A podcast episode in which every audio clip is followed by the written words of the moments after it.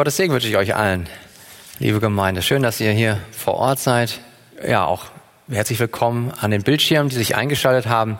Wenn ihr eine Bibel dabei habt, steht gerne auf mit mir und dann wollen wir den Predigtext lesen. Wir wollen heute Fortsetzung machen bei der Bergpredigt. Also wir wollen das Matthäusevangelium uns weiter anschauen und wir wollen heute Fortsetzung machen in Kapitel 6. Also schlagt gerne auf das Matthäusevangelium Kapitel 6. Wir lesen von Vers 1 bis Vers 18. So hört das Wort Gottes. Es ist heilig, es ist inspiriert, es ist unfehlbar und ist die höchste Autorität in unserem Leben. Matthäus Kapitel 6, Vers 1. Habt Acht, dass ihr eure Gerechtigkeit nicht vor den Leuten ausübt, um von ihnen gesehen zu werden. Sonst habt ihr keinen Lohn bei eurem Vater im Himmel. Wenn du nun Almosen gibst, sollst du nicht vor dir herposaunen lassen, wie es die Heuchler in den Synagogen und auf den Gassen tun, um von den Leuten gepriesen zu werden. Wahrlich, ich sage euch, sie haben ihren Lohn schon empfangen. Wenn du aber Almosen gibst, so soll deine linke Hand nicht wissen, was deine rechte tut, damit dein Almosen im Verborgenen ist. Und dein Vater, der ins Verborgene sieht, er wird es dir öffentlich vergelten. Und wenn du betest, sollst du nicht sein wie die Heuchler, denn sie stellen sich gern in den Synagogen und an den Straßenecken auf und beten, um von den Leuten bemerkt zu werden. Wahrlich, ich sage euch, sie haben ihren Lohn schon empfangen. Du aber, wenn du betest, geh in dein Kämmerlein und schließe deine Tür zu und bete zu deinem Vater, der im Verborgenen ist. Und dein Vater, der ins Verborgene sieht, wird es dir öffentlich vergelten. Und wenn ihr betet, sollt ihr nicht plappern wie die Heiden, denn sie meinen, sie werden erhört um ihrer vielen Worte willen. Darum sollt ihr ihnen nicht gleichen, denn euer Vater weiß, was ihr benötigt, ehe ihr ihn bittet. Deshalb sollt ihr auf diese Weise beten. Unser Vater, der du bist im Himmel, geheiligt werde dein Name, dein Reich komme, dein Wille geschehe, wie im Himmel, so auch auf Erden. Gib uns heute unser tägliches Brot und vergib uns unsere Schulden, wie auch wir vergeben unseren Schuldnern. Und führe uns nicht in Versuchung, sondern errette uns von dem Bösen. Denn dein ist das Reich und die Kraft und die Herrlichkeit in Ewigkeit. Amen. Denn wenn ihr den Menschen ihre Verfehlungen vergebt, so wird euer himmlischer Vater euch auch vergeben. Wenn ihr aber den Menschen ihre Verfehlungen nicht vergebt, so wird euch euer Vater eure Verfehlungen auch nicht vergeben. Wenn ihr aber fastet, sollt ihr nicht finster dreinsehen wie die Heuchler, denn sie verstellen ihr Angesicht, damit es von den Leuten bemerkt wird, dass sie fasten. Wahrlich, ich sage euch, sie haben ihren Lohn schon empfangen.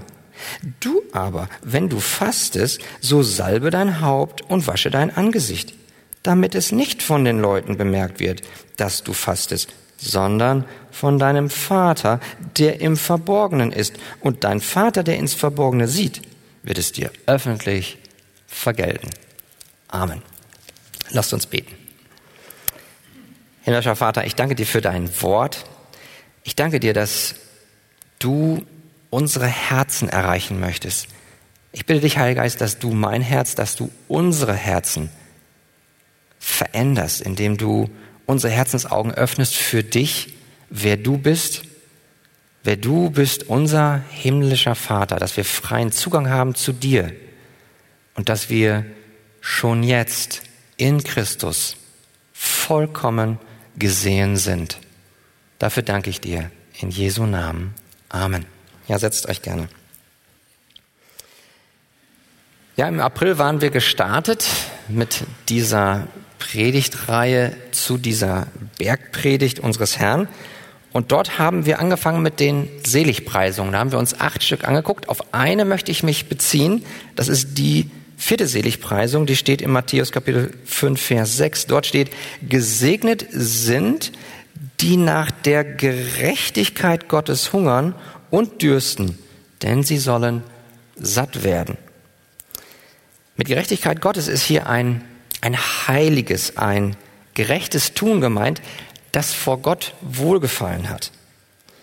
Es geht also unserem Herrn um die richtige Herzenseinstellung.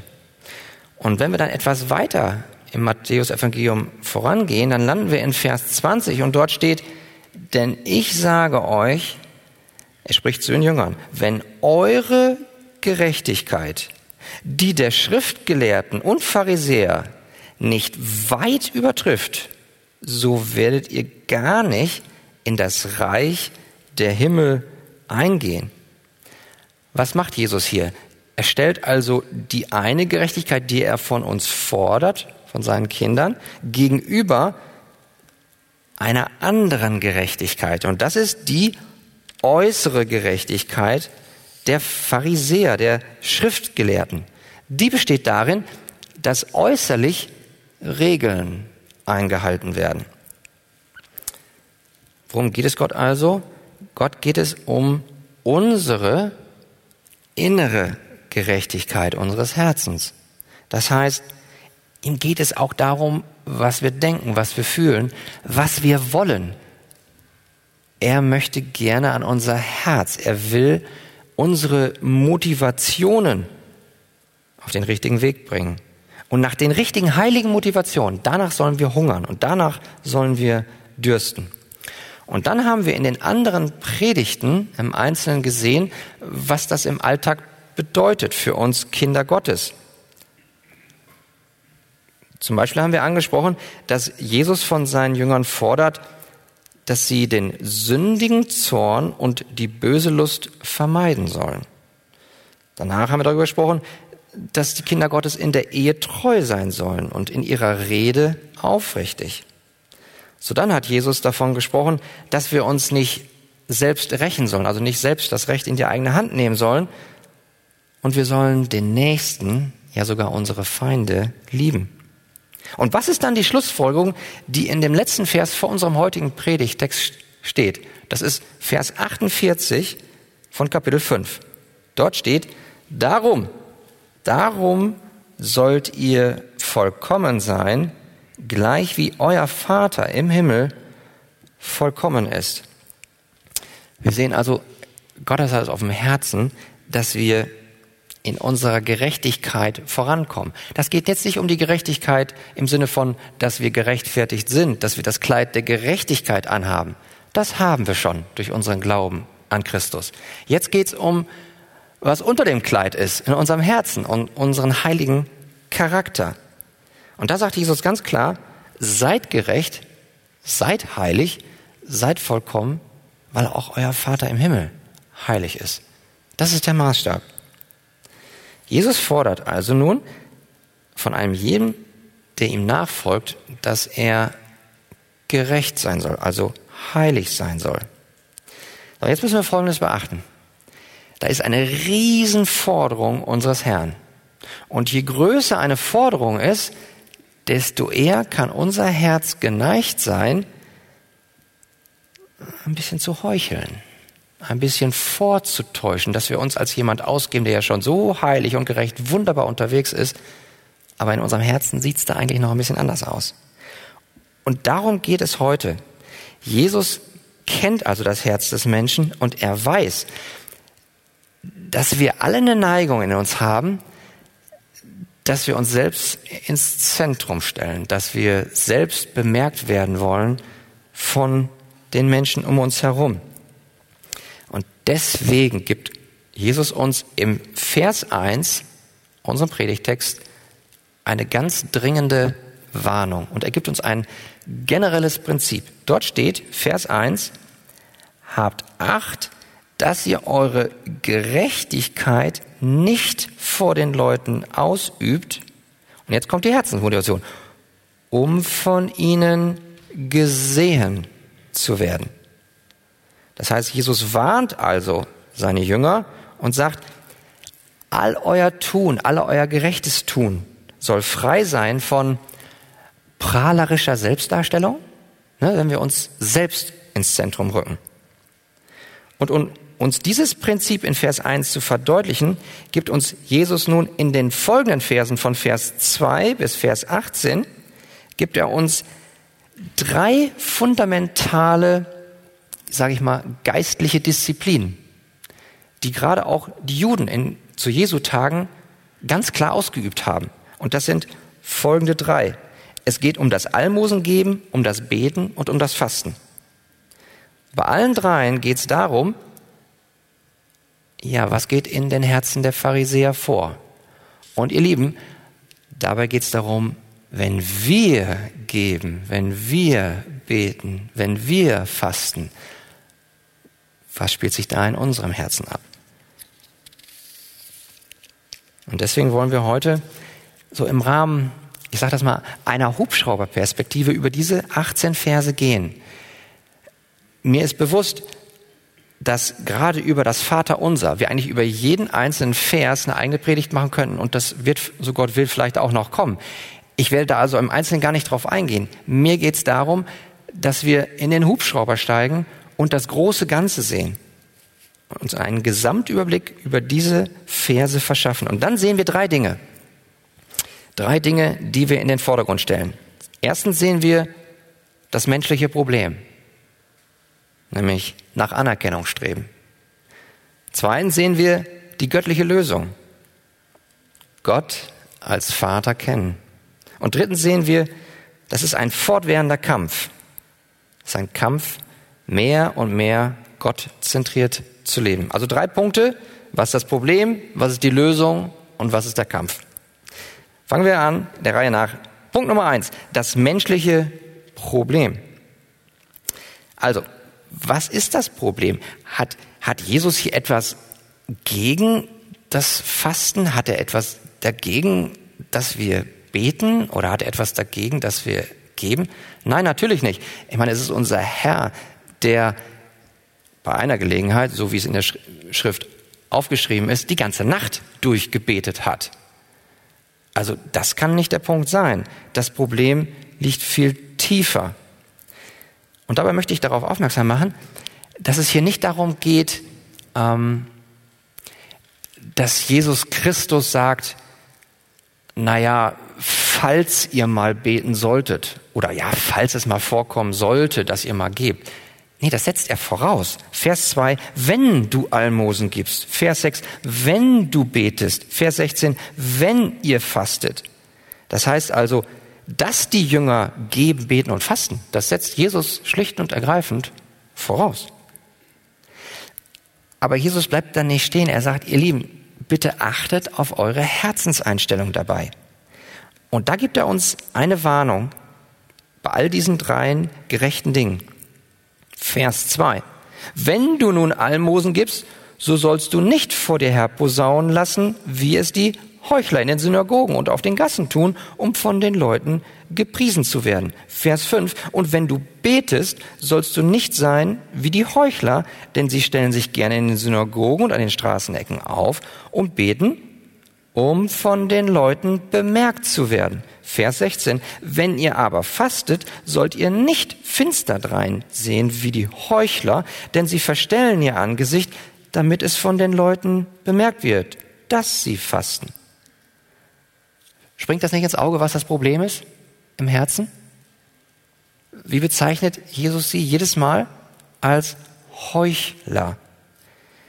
Heuchelei, das ist im Griechischen das Wort Hypokrites. Hypocrite im Englischen.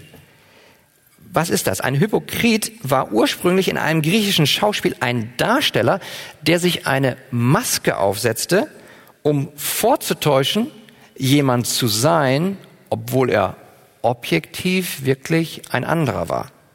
Und daraus wurde dann, dass jemand Heuchler genannt wurde, der äußerlich anders aussah, als er innerlich im Herzen war. Und da waren zum Beispiel hier Synagogen und Gassen zwei Plätze, an denen Almosen gegeben wurden. Und in dem für Außenstehende sah das alles ganz heilig aus, ganz spiritisch, oh, fromm. Und genau das war der Punkt. Sie haben sich dort hingestellt, haben Almos gegeben, um sich selbst zu verherrlichen. Steht hier ausdrücklich im Text, da steht das Wort gepriesen zu werden. Das ist ein griechisches Wort, wo Doxa drin vorkommt. Da geht es um Ehre, da geht es um Lob. Und genauso ist es beim Beten. Es wurde gebetet vor allem an öffentlichen Plätzen. Ja, warum in der Öffentlichkeit? Jesus sagt eigentlich, geh in das Kämmerlein. Warum? Weil wenn du in der Öffentlichkeit bist, könntest du geneigt sein, zu beten, um bemerkt zu werden. Oder beim Fasten. Hier wurden, wurde es so gesagt, dass die Fastenden finster reinschauen. Die verstellten sogar ihr Gesicht. Oh, ist das schwer zu fasten, zu verzichten. Boah, ich bin aber so ein toller Hecht. Ja, das sollte auffallen. Jesus sagt, salb dein Gesicht, wasch dein Gesicht, mach ein fröhliches Gesicht, damit keiner es merkt. Weil es der Vater im Himmel, der schaut ins Verborgene und er sieht es. Und dabei müssen wir jetzt unser Herz bewahren. Ich muss, wenn ich das lese, muss ich mein Herz bewahren. Und ich hoffe, jeder auch von euch, dass wir jetzt nicht mit gehobenem Zeigefinger auf die jüdischen Pharisäer zeigen, sondern lasst uns mal den Finger schön auf uns nehmen. Denn kann uns das nicht auch schnell passieren, dass wir heucheln? Wie schnell setzen wir uns eine Maske auf, um auch von anderen Menschen gesehen und bemerkt zu werden? Und lass uns mal kurz da innehalten, was da eigentlich in unserem Herzen passiert. Möge hierzu folgende Illustration helfen. Lass uns das Universum nehmen. Objektiv gesehen kreist sich doch alles um was? Um die Sonne. Alles kreist sich im Universum um die Sonne. Und nicht umsonst vergleicht der Psalmist im Psalm 84, Vers 12 Gott mit der Sonne. Dort steht, denn Gott, der Herr, ist Sonne und Schild. Das ist ein, ein Bild, eine Metapher.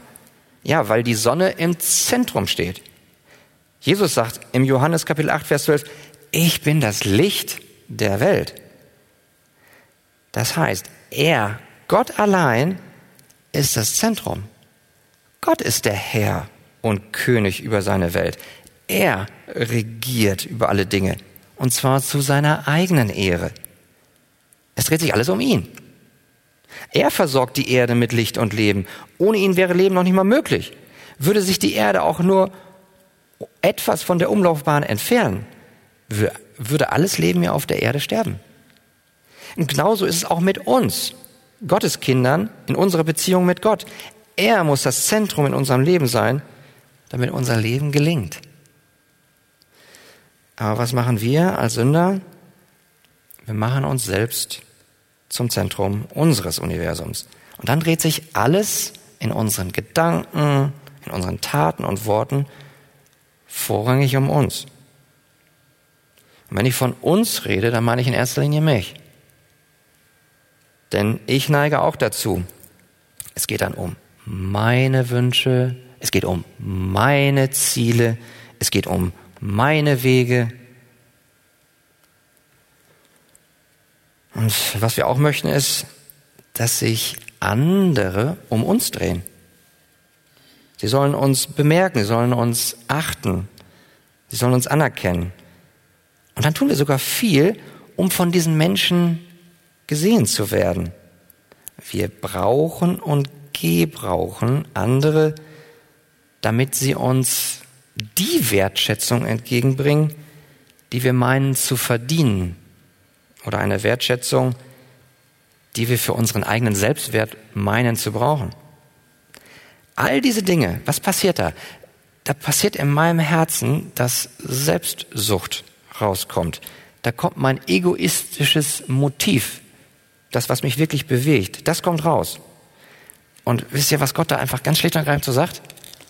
Markus, das ist Sünde. Das ist nicht in Ordnung.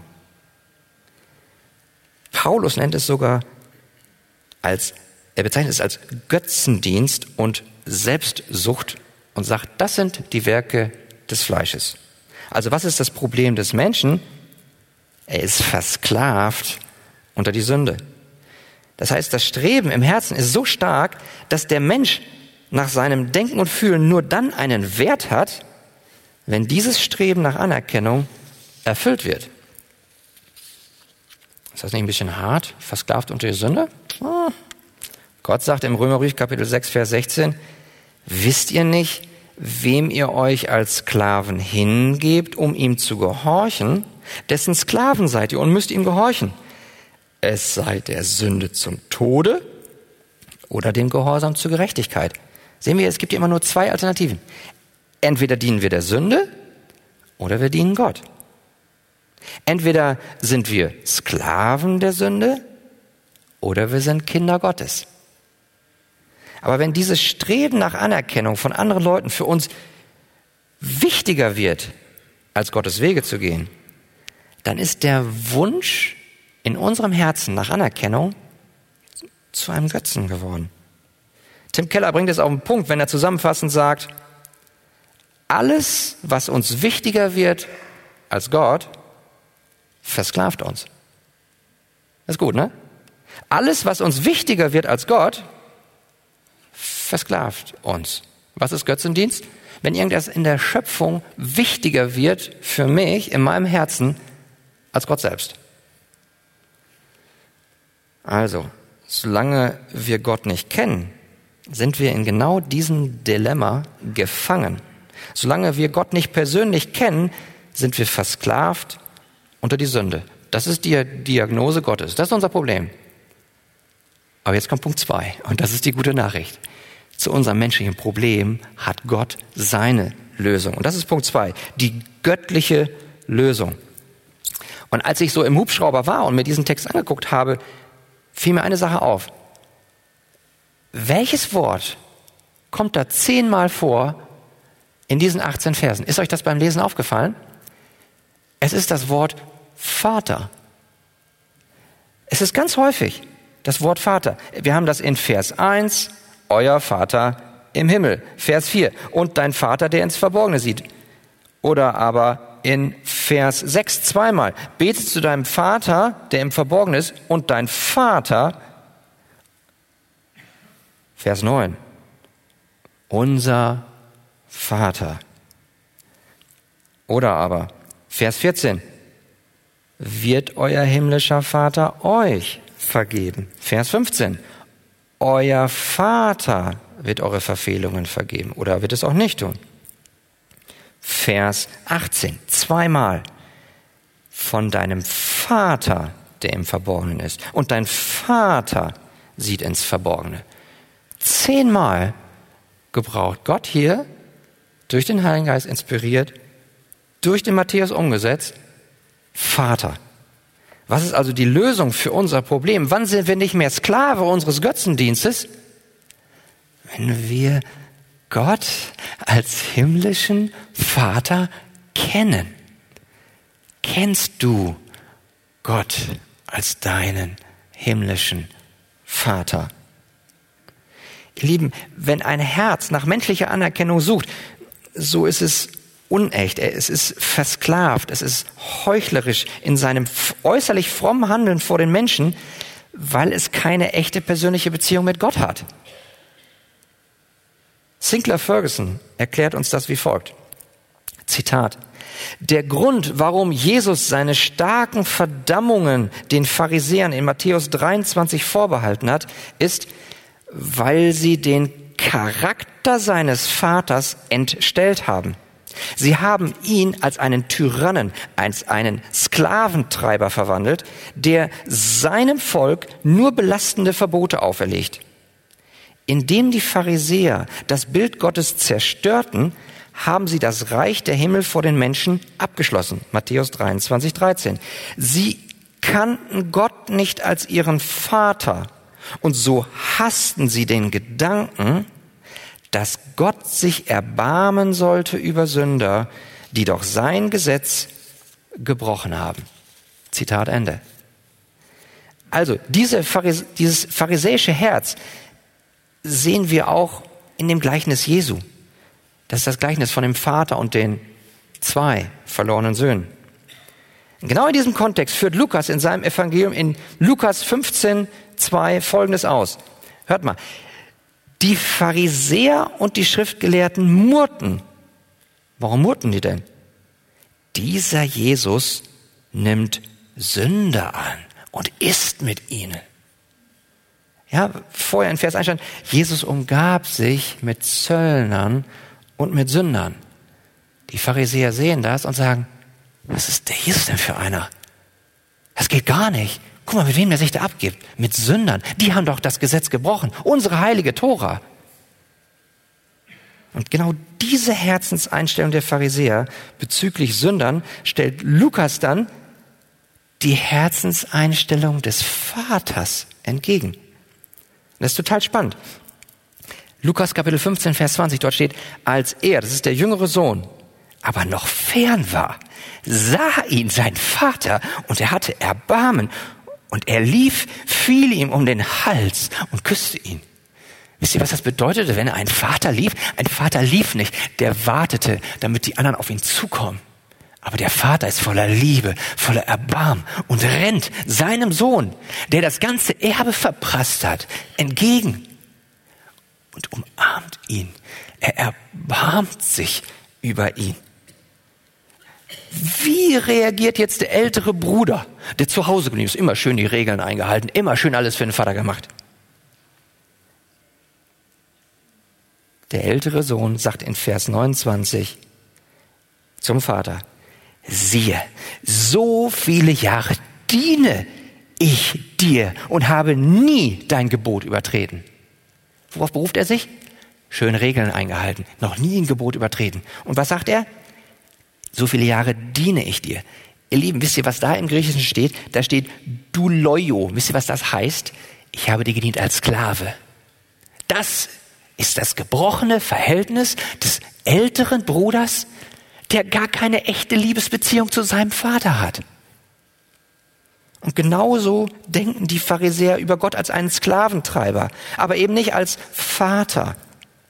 Und ein solches selbstgerechtes, selbstsüchtiges, versklavtes Herz ist noch nie in eine gnädige, errettende Beziehung zum himmlischen Vater getreten. Und deswegen sagt Jesus zu diesen Pharisäern mit dieser Herzenseinstellung, Matthäus Kapitel 23, Vers 28. So erscheint auch ihr äußerlich vor den Menschen als gerecht, inwendig aber seid ihr voller Heuchelei. Da legt Jesus so richtig den Finger in die Wunde. Und genau das möchte er bei uns auch tun. Aber ihr Lieben, lasst uns bitte jetzt nicht das auf das pharisäische Herz schieben. Wo kommt denn dieses Denken her? Das kennen wir doch schon aus dem ersten Buch Mose Kapitel 3, oder? 1. Mose 3.1 steht, aber die Schlange war listiger als alle Tiere des Feldes, die Gott der Herr gemacht hatte. Und sie sprach zu der Frau, sollte Gott wirklich gesagt haben, dass ihr von keinem Baum essen dürft? Versteht ihr? Der Satan, der sät Zweifel. Sollte Gott gesagt haben? Und er gebraucht eine Übertreibung.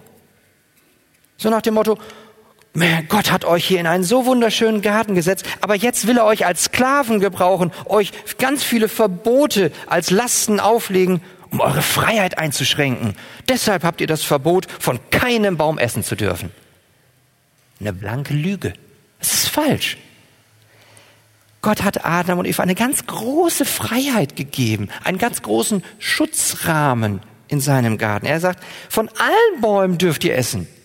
Nur von einem Baum, der Baum der Erkenntnis, dürften sie nicht essen. Das Tragische ist, ihr Lieben, dass alle Menschen, auch du und ich, mit dieser zerstörten Ansicht über Gottes Charakter geboren werden.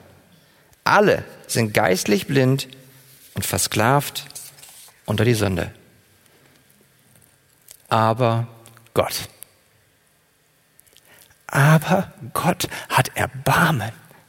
Er hat Erbarmen über uns. Er weiß, dass wir Erlösung von uns selbst und Erlösung von unserer Sklaverei des Götzendienstes brauchen. Und um uns von dieser Macht und Gefangenschaft dieser Sünde zu befreien, musste er handeln. Gott musste zuerst in seiner Gnade die Initiative ergreifen. Denn ihr Lieben, durch unsere Sünde sind wir getrennt von Gott. Und weil er heilig und gerecht ist und nichts Falsches an ihm ist, können wir in seiner Gegenwart nicht bestehen. Gleichzeitig muss er, da er gerecht ist, bestrafen. Der Lohn der Sünde ist Tod. Wo ungerechtes Handeln, dort Strafe. Geistlicher Tod, körperlicher Tod, ja ewiger Tod. Da Gott uns aber liebt, hat er einen ganz wunderbaren Rettungsplan. Johannes 3:16. Denn so sehr hat Gott die Welt geliebt, dass jeder, der an ihn glaubt, nicht verloren geht, sondern ewiges Leben hat. Das ist das Evangelium, nämlich, dass Gott schon etwas getan hat in seiner Gnade. Gott hat schon seinen Sohn Jesus Christus zur Errettung hingegeben. Und das ist eine Errettung, die vor Gott gilt. Jesus Christus ist schon für unsere Sünden gestorben. Er ist begraben worden und er ist schon auferstanden. Und das ist, ihr Lieben, Errettung aus Gnade allein, durch den Glauben allein, an Christus allein. Freust du dich darüber?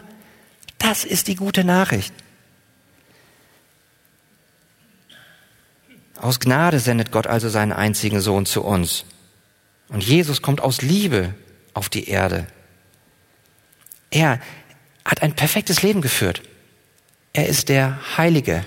In all seinen Taten, in all seinen Gedanken, in all seinen Gefühlen hat er gegeben, hat er gebetet, er hat gefastet, immer vollkommen ohne Sünde, ohne auf sich selbst, auf sich aufmerksam zu machen, um, auf, um sich bemerkbar zu machen, sondern um auf seinen himmlischen Vater hinzuweisen.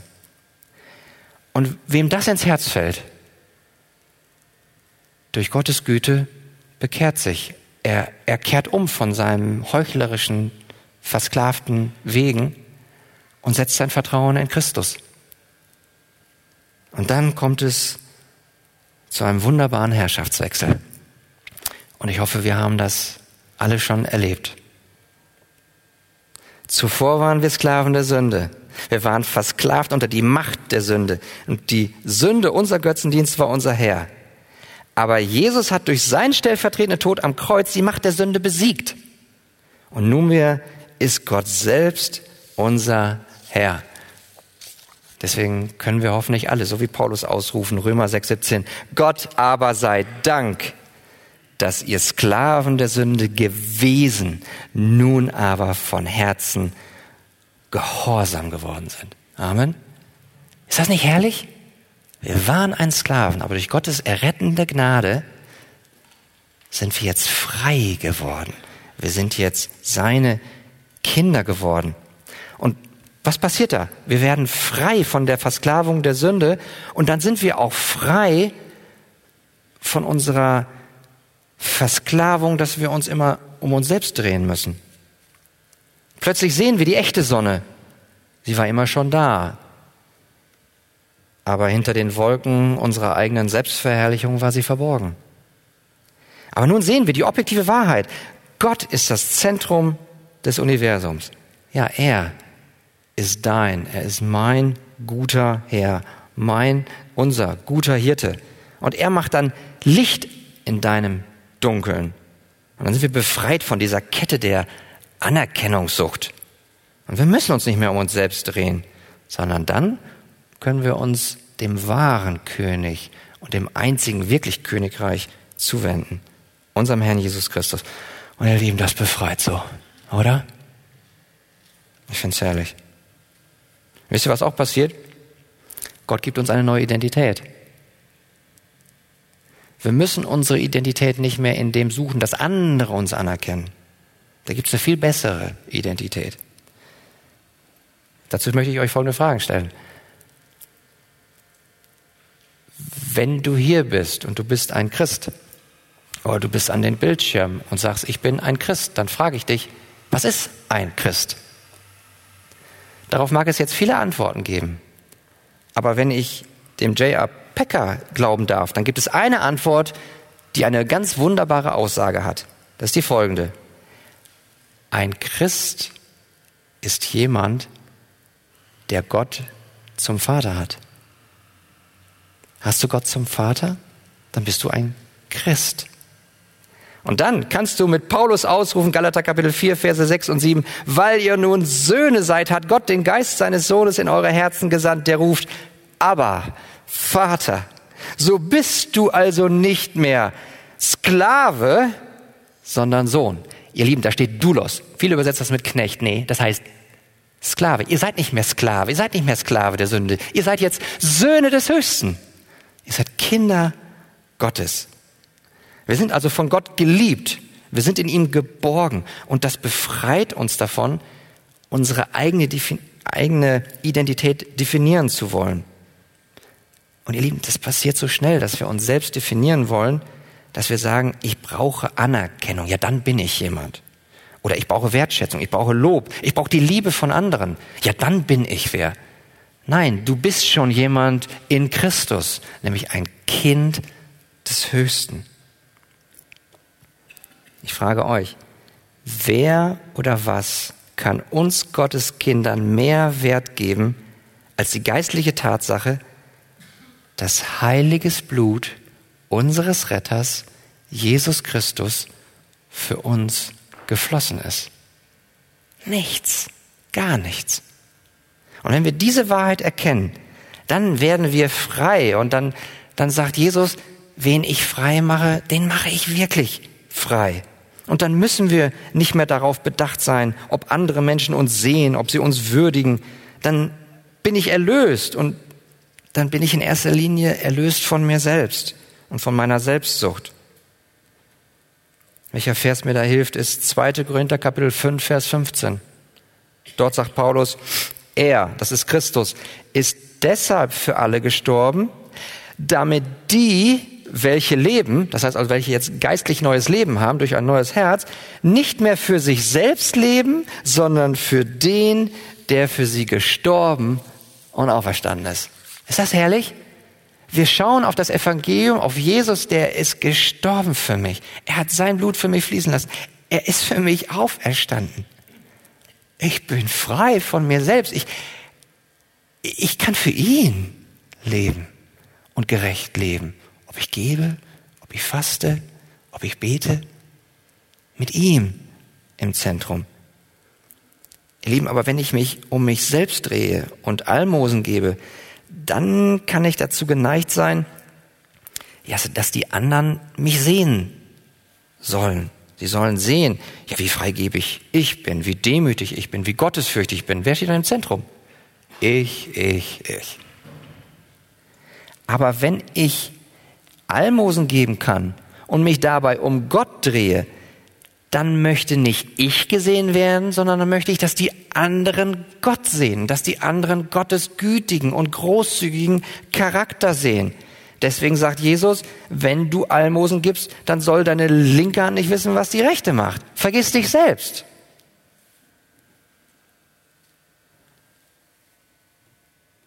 Das heißt, andere Menschen bekommen nicht mit, dass von mir eine Gabe kommt. Ich gehe sozusagen aus dem Weg bin dann nur derjenige und du bist es, wenn du gibst, ein Werkzeug von Gottes Gnade. Und diejenigen, die es bekommen, die sagen, oh, ist mein Herr gut, er hat mich versorgt. Ich weiß nicht, wen kann ich eigentlich jetzt loben von den Menschen hier? Ah, keiner da. Aber Vater, du hast das Herz bewegt, danke dir. Verstehen wir? Wir treten zur Seite und Gott bekommt die Ehre. Und wenn ich Gott auf meinem Herzensthron habe, dann bete ich wie folgt. Dann bete ich nicht, dass mein Name gelobt wird, sondern Herr, dass dein Name geheiligt wird. Und dann geht es nicht darum, dass mein kleines Knieselkönigreich kommt, sondern dass Gottes Königreich kommt. Und dann sage ich auch nicht, dass meiner Knieselwille geschehen soll, sondern Gott, Herr, dein Wille soll geschehen. Und wisst ihr, wenn in dem Moment, wo Gott alle Ehre bekommt und wir so beten können und so geben und so fasten können, dann sind wir schon erfüllt. Dann müssen wir uns nicht mit Anerkennung der anderen Menschen erfüllen, sondern dann sind wir schon erfüllt damit, dass wir in Christus schon vollkommene Anerkennung beim himmlischen Vater haben. Und das genügt uns dann. Und in Christus können wir dann durch den Heiligen Geist voller Dankbarkeit und Liebe und Freude geben, fasten und beten. Amen. Darum geht es. Und das bringt uns zu Punkt drei. Also, wir haben über das menschliche Problem gesprochen. Und wir haben gesehen, wo die Lösung ist, nämlich Gott als Vater kennen. Na, das ist doch wunderbar, dann ist der Kampf doch vorbei, ne? Unseren Herzen geht super, wir sind völlig frei. Ja klar, wir sind frei von der Macht der Sünde. Aber warum sagt Paulus dann noch, die Sünde wohnt noch in mir? Warum bezeichnet sich der heilige Paulus als den größten Sünder? Naja, weil er sich sein eigenes Herz am besten kennt. Und ich in diesem Raum, sorry, ich kenne mich auch, bin auch leider der größte Sünder hier, weil mein Herz immer noch mit der gegenwärtigen Sünde zu tun hat. Und auch ich neige immer noch dazu, hoffentlich sehen die mich auch. Hoffentlich hören auch viele an dem Bildschirm zu. Versteht ihr, wie schnell das im Herzen gehen kann? Dass auch mein Herz sagt, ähm, oh, Kniesel, bist schon ein toller Hecht. Ja, das bin ich. Aber ich bin frei von der Macht, das regiert mich nicht mehr. Gott sei Dank. Aber ich muss mein Herz bewahren, dass ich nicht genau in dieses Denken und Fühlen reinkomme. Und deswegen ist es ein beständiger Kampf. Warum sollte Jesus sonst in Vers 12 sagen, unser Vater, vergib uns unsere Schuld? Das ist ein Mustergebet. Das sollen wir alltäglich beten. Wie kann ich das als Gotteskind beten, wenn ich sage, ich bin kein Sünder mehr? Ich habe ja gar nichts mehr damit zu tun. Kein Problem, ich heuchle nie. Nö. Jesus sagt, bete um Vergebung für dein Herz. Deswegen frage ich mich und ich frage dich, wer sitzt auf deinem Herzensthron?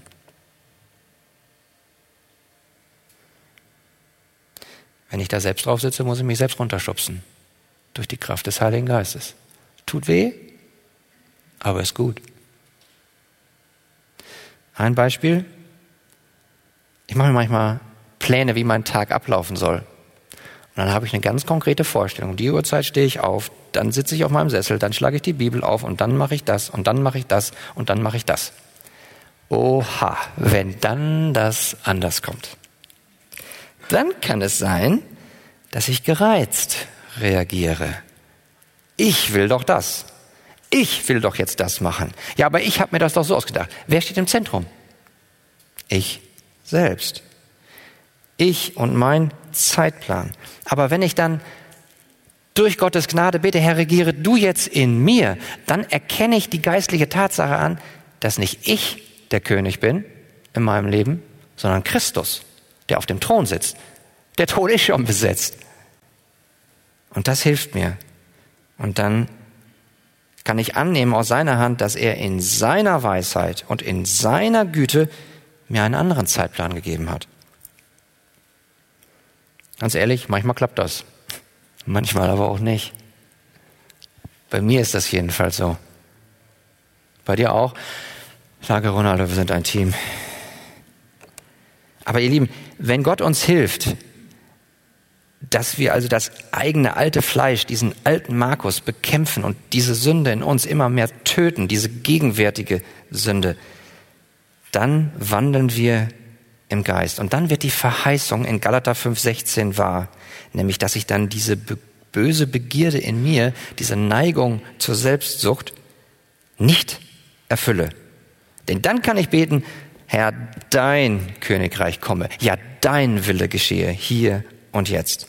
Und daher, ihr Lieben, lasst uns gemeinsam als Gemeinde wachsam bleiben. Lasst uns mehr und mehr Gott zentriert leben. Lasst uns ermutigen mit Gottes Verheißung, zum Beispiel 1. Korinther Kapitel 10, Vers 13. Und dann kommen wir zum Schluss. Es hat euch bisher nur menschliche Versuchung betroffen. Gott aber ist treu. Er wird nicht zulassen, dass ihr über euer Vermögen versucht werdet, sondern er wird zugleich mit der Versuchung auch den Ausgang schaffen, dass ihr sie tragen könnt. Sehen wir diese Verheißung? Ja, es ist ein Kampf. Es ist ein Kampf mit meinem Herzen, mit deinem Herzen. Aber ihr Lieben, geht hier bitte nicht raus, oh, jetzt müssen wir wieder kämpfen. Ja, es ist ein Kampf. Und wir müssen kämpfen. Wir müssen wachsam bleiben. Das ist unsere Verantwortung. Aber wodurch erfüllen wir denn unsere Verantwortung? Indem wir auf Jesus schauen, den Anfänger und Vollender unseres Glaubens, der um der vor ihm liegenden Freude willen das Kreuz erduldete. Sehen wir, das ist Dieser Weg mag schwer sein, aber er ist leicht in Christus. Wir können in ihm es tragen. Es ist eine freudige Reise. Es ist eine gemeinsame Reise. Und dabei dürfen wir wissen, bei alledem, wie Jesus das in Vers 8 sagt, euer Vater weiß, was ihr benötigt, ehe ihr ihn bittet. Wir haben einen Gott, einen, einen Gott, der treu an unserer Seite ist. Und er ist derjenige, der seinen Sohn gesandt hat, Jesus Christus. Und Jesus ist nicht gekommen mit, hier bin ich. Und lässt auf sich aufmerksam. Schaut her, ich bin der große König. Nein, er erniedrigte sich selbst und nahm die Gestalt eines Sklaven an und erniedrigte sich bis zum Tod am Kreuz. So auch wir. Wir sind frei in Christus, voller Anerkennung des Vaters, für ihn zu leben, zu seiner Ehre. Amen.